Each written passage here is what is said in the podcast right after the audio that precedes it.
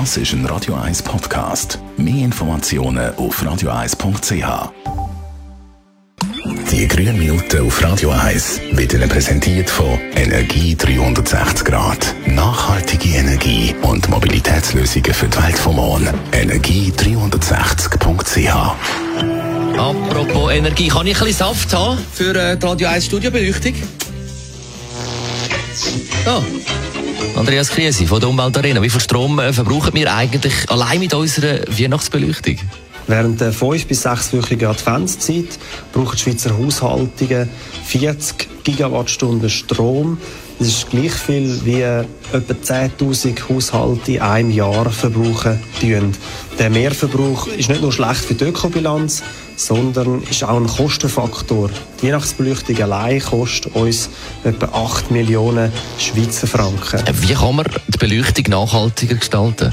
Da gibt es einerseits äh, zwei Faktoren. Mittlerweile ist ja der Effizienzfaktor schon gewährleistet, weil alle Leuchtmittel auf LED umgestellt worden sind, also sehr einen hohen Effizienzgrad haben.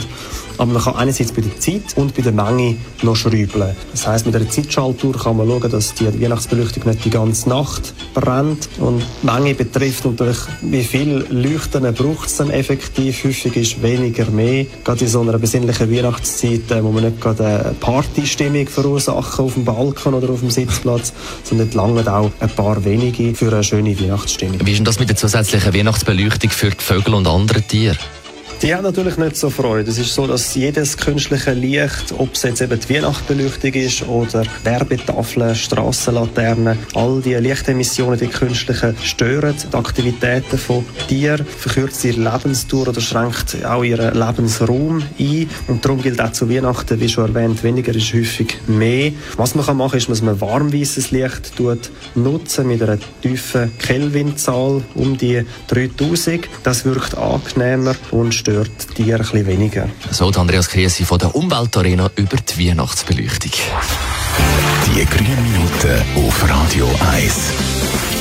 Jederzeit zum Nachlesen als Podcast auf radio1.ch. Das ist ein Radio 1 Podcast. Mehr Informationen auf radio1.ch.